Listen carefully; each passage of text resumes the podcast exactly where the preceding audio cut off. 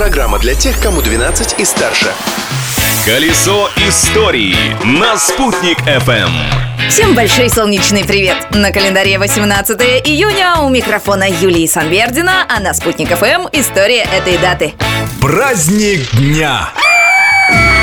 Спокойно, точнее, неспокойно. Сегодня, 18 июня, отмечается Международный день паники. И в этот день психологи разрешают расслабиться и не сдерживать свои страхи и фобии. Можно впадать в состояние паники по любому поводу, начиная от угрозы распространения коронавирусной инфекции, заканчивая проблемами на личном фронте. Цель праздника – выпустить пар и не давать стрессу накапливаться в сознании человека. Но завтра нам вновь предстоит взять себя в руки. Так что особо не увлекайтесь.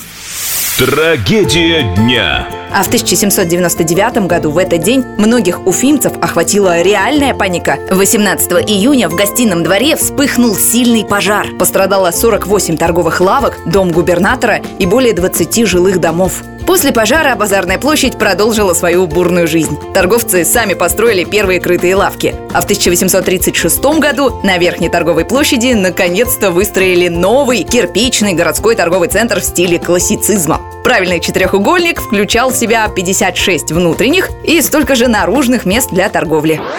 В годы Великой Отечественной войны в гостином дворе располагался хлопчатобумажный комбинат, а к 1980 году здание совсем обветшало, и архитектурный памятник стал больше походить на барак, чем на достопримечательность города. Поэтому здание даже хотели снести, но уфимцы его отстояли, и в 90-х годах уже прошлого века гостиный двор отреставрировали. Проектом тогда занимался архитектор Сергей Анатольевич Голдобин. Его воспоминания сохранились в нашем архиве.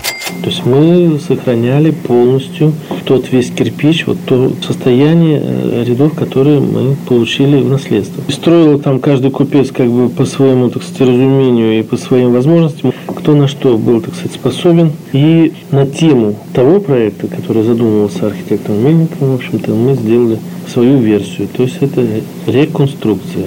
Во время реконструкции была даже идея сделать из гостиного двора центр притяжения творческой богемы города. Там собирались разместить союзы художников, композиторов, журналистов, архитекторов и даже перенести туда галерею из музея Нестерова. Но в итоге функционал гостиного двора, как торгового центра, сохранился.